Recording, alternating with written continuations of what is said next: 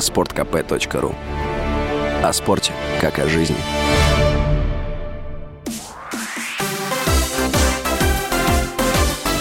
Новости спорта.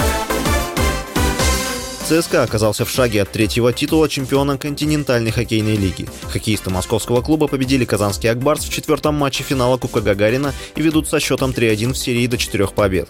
Матч в Москве завершился со счетом 2-1. Пятый матч противостояния пройдет в Казани 25 апреля. ЦСКА – действующий обладатель Кубка Гагарина. Армейцы также завоевали трофей в 2019 году. ЦСКА упустил победу над «Локомотивом» в матче 24-го тура российской премьер-лиги.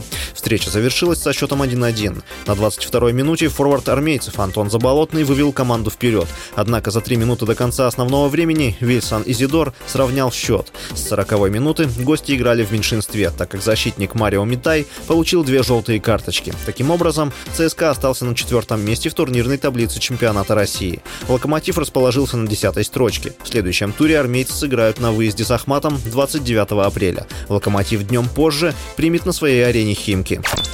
Российский теннисист Даниил Медведев вернулся в топ-3 рейтинга Ассоциации теннисистов-профессионалов. Список доступен на сайте организации. Медведев сместил с третьего места норвежца Каспера Руда. В 2022 году Медведев с перерывом возглавлял рейтинг ATP на протяжении 16 недель.